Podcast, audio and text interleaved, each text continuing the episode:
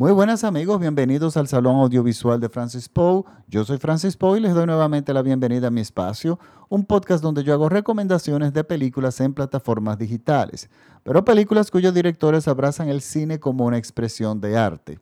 Esta semana les traigo una recomendación de la plataforma de Netflix. Es una película del año 2020, es una película de terror y el nombre de la película es Host, H-O-S-T, así la pueden encontrar en el buscador de Netflix. De todas formas, yo voy a colocar el enlace en mi página de Facebook, el Salón Audiovisual de Francis Poe, donde ustedes podrán acceder directamente a la película.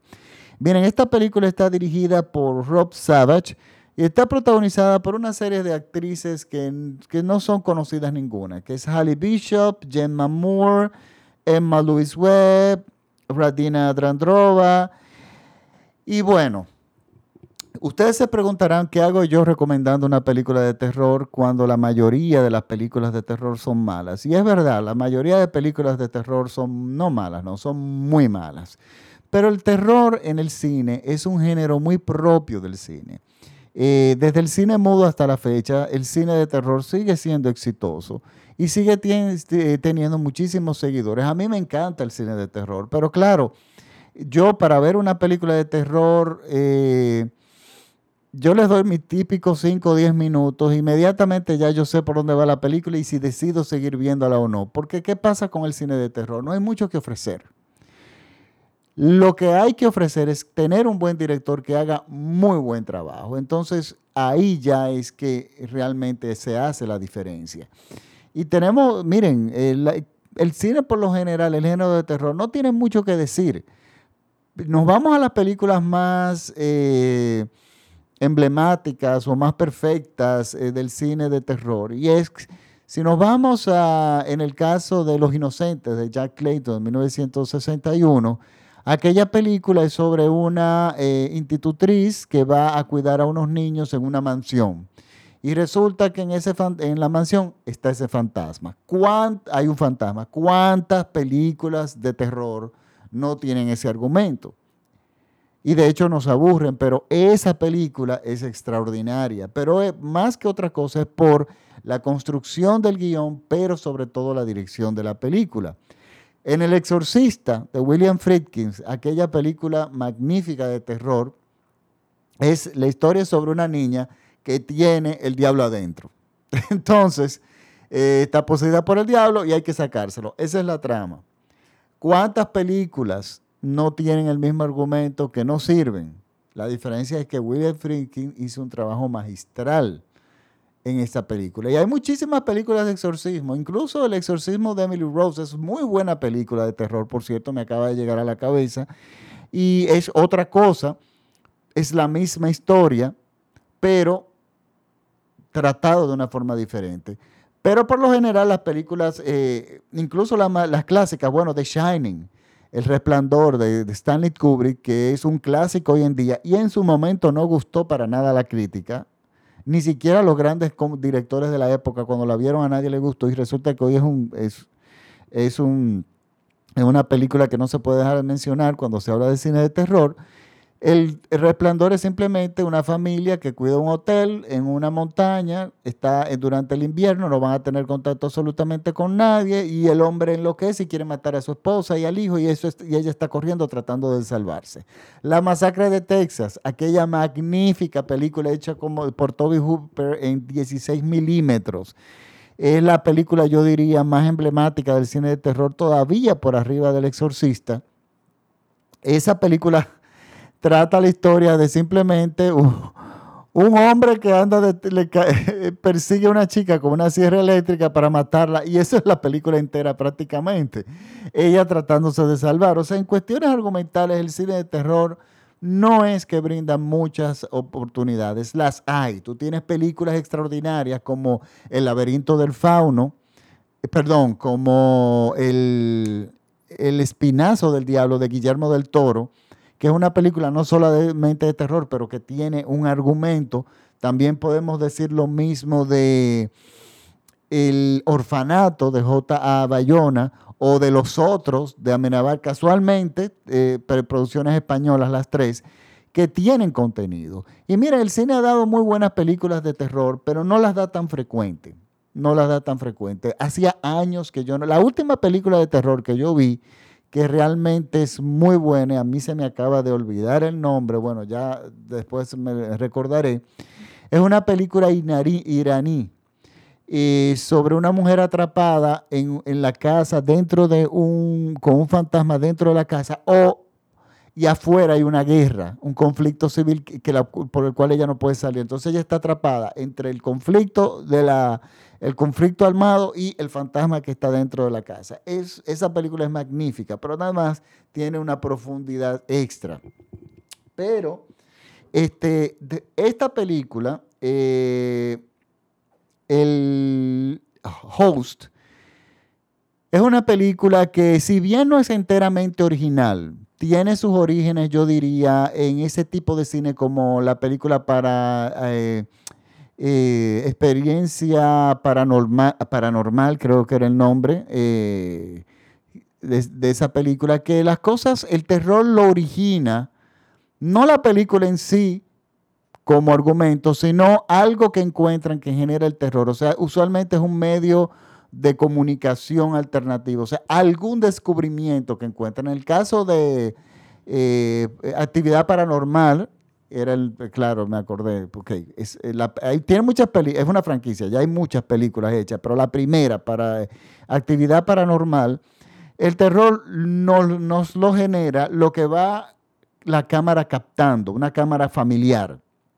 Entonces, ya esto viene arrastrándose desde, incluso desde los 70. La película eh, Holocausto Caníbal, que era una película malísima de los años 70, que fue muy famosa en su momento, que trataba, la película se trataba sobre un equipo de búsqueda de unos científicos en el Amazonas que habían desaparecido y el equipo de búsqueda organizado por el Estado, por quien sea, no recuerdo quién era que lo había organizado, encuentran unas, eh, unas latas con, con celuloide, o sea, películas que habían pertenecido a esa expedición y resulta que la película, gran parte de la película son esos videos, esas, esas imágenes.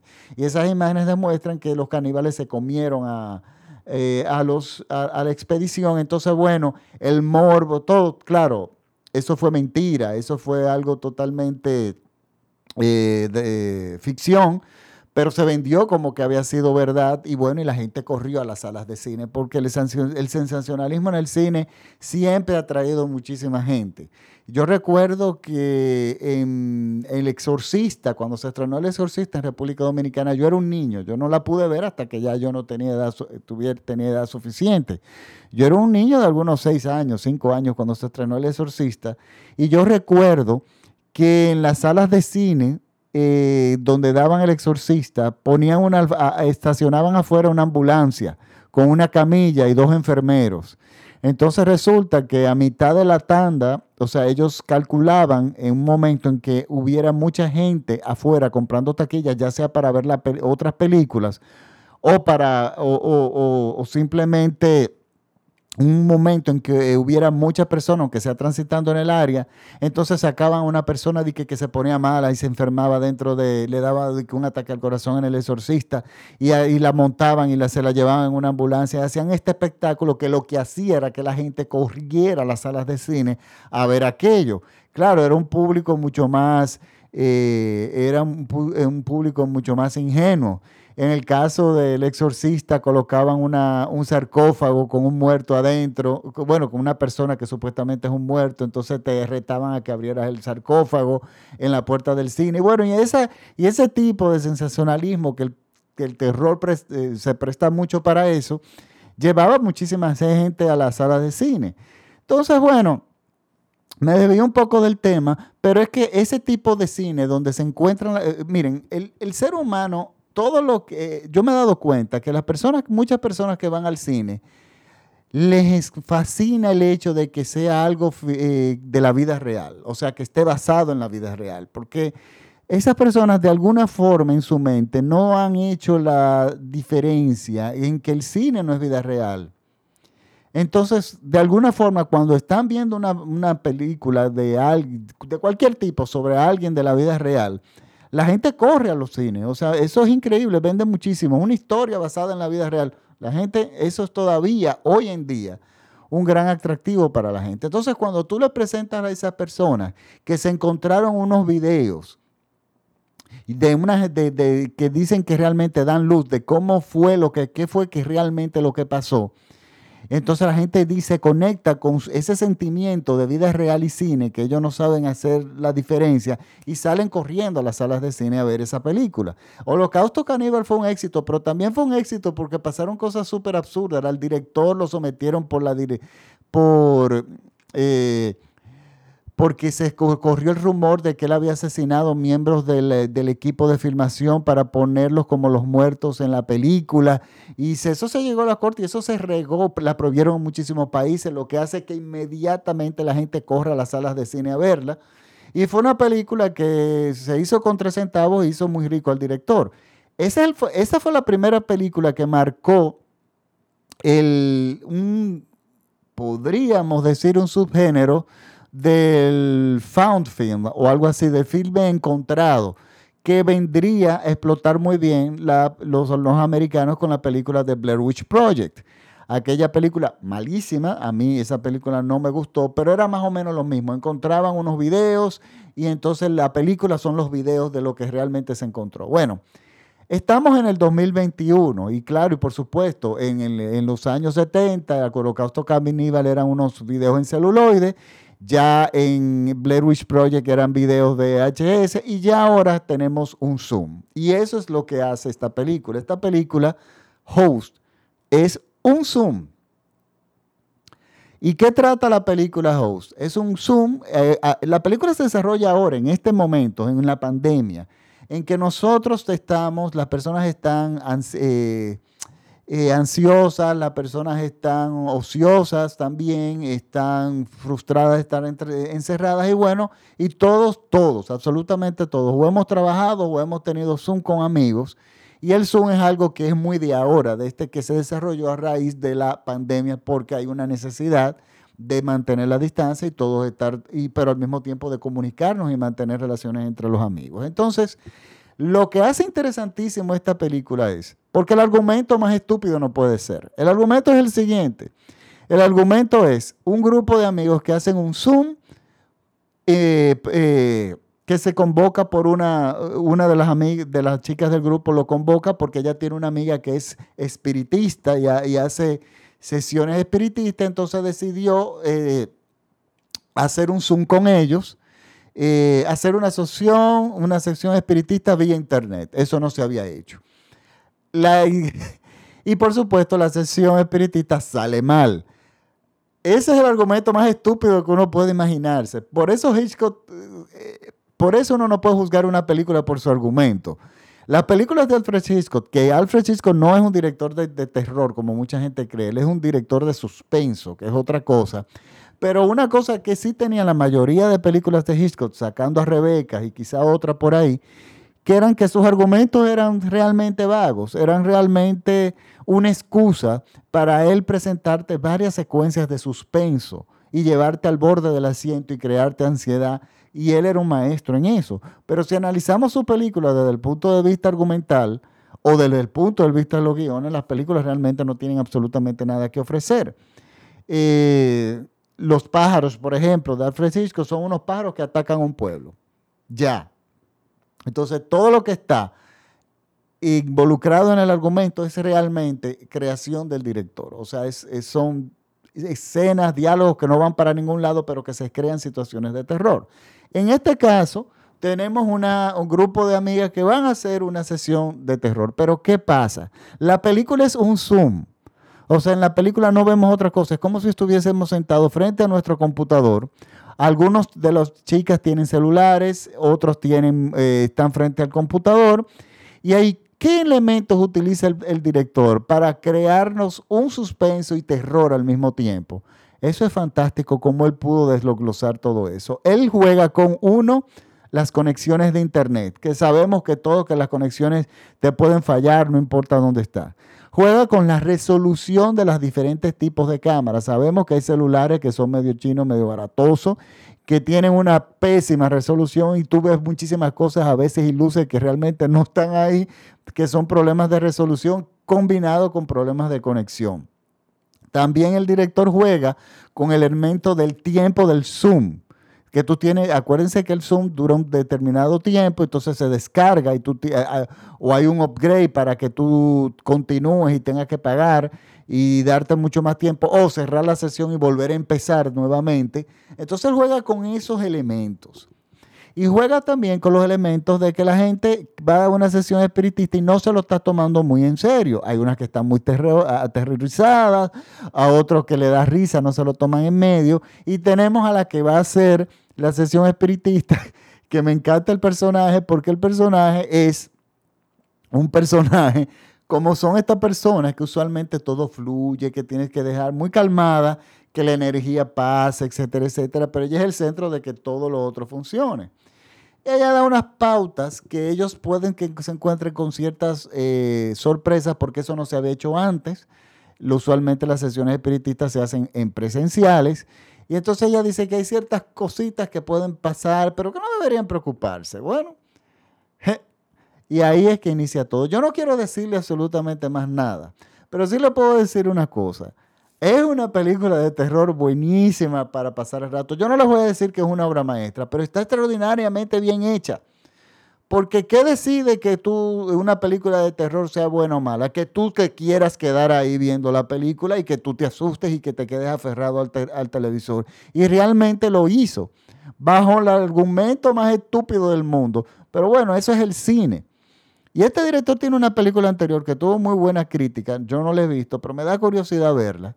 Y déjeme decirle una cosa, y este es el origen, el origen de este Zoom, de esta película, fue un Zoom de verdad que hizo el director con su grupo de amigos y le extendió una broma.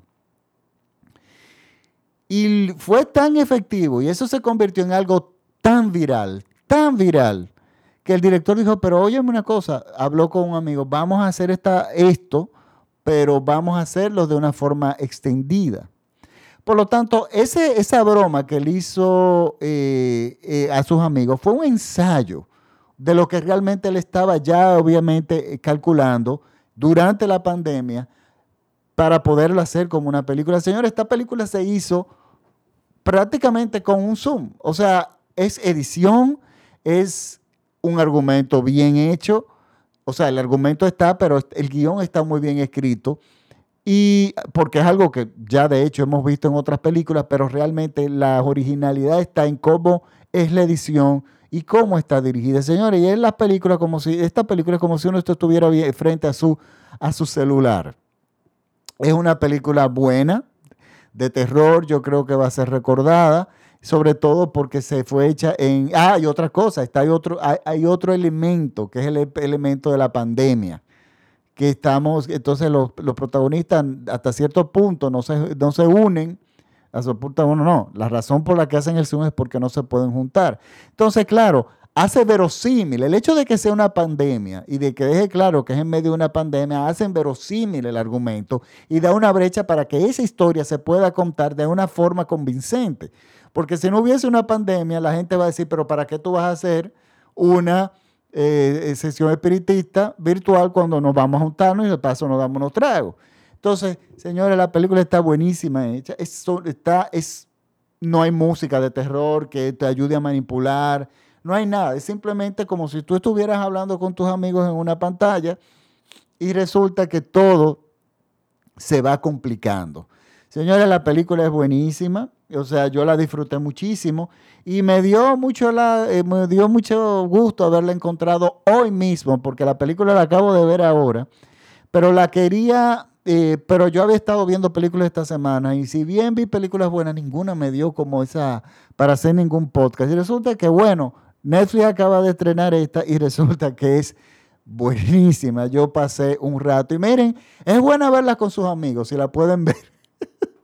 Traten de verla en Zoom porque con los amigos, o sea, en, en chercha, porque realmente, la, como decimos nosotros aquí, en, modo de diversión y de repente con par de cerveza, porque la van a disfrutar mucho. Eh, de repente van a salir 80 películas más, como salió eh, con eh, Actividad Paranormal. Eso hace el cine de terror. El cine de terror crea, crea franquicias cuando una película funciona. Pasó con El Exorcista. Afortunadamente la segunda parte fue tan mala que ya ellos decidieron no hacer más nada, pero si nos vamos para atrás, para los años 80, para el 80, martes 13, señores, salió martes 13 todos los años. Lo mismo pasaba con la pesadilla en la calle Elm, eh, que la primera fue muy buena y toda la semana había una pesadilla nueva. O sea, eh, Halloween, la primera fue una película que que gustó en los años, en, el 79 yo creo que fue, y las secuelas, las secuelas siguen, las, las, eh, la franquicia sigue hasta hoy en día. Entonces, bueno, yo me adelanto de que pasará más o menos lo mismo con esto, vendrán, vendrán muchas películas que la van a imitar, pero esta es muy buena. Les recuerdo que el nombre es Host, Está en la plataforma de Netflix y bueno, y está dirigida por Rob Savage. Les recuerdo que este podcast es escuchado por todo México vía radiola.com.mx. Y si les gusta mi podcast, eh, por favor recomiéndenselos a sus amigos. Recuérdense que nos especializamos en recomendar películas en plataformas digitales y este, estamos en todas las plataformas eh, de podcast eh, disponibles. Estamos en las principales, que son Apple Podcasts, Google Podcasts, en Spotify. Eh, estamos en SoundCloud, estamos en TuneIn, estamos en Podimos, en Podcast RD, estamos prácticamente en todos. Por lo tanto, este, nada, si, ya si me despido, les dejo una película de terror para el fin de semana que yo estoy seguro que van a disfrutar. Véanla con humor. Eh, que eso es lo que hace que la película realmente sea muchísimo más divertida. Bueno, ya sí me despido hasta la próxima semana. Muchísimas gracias por la sintonía. Chao.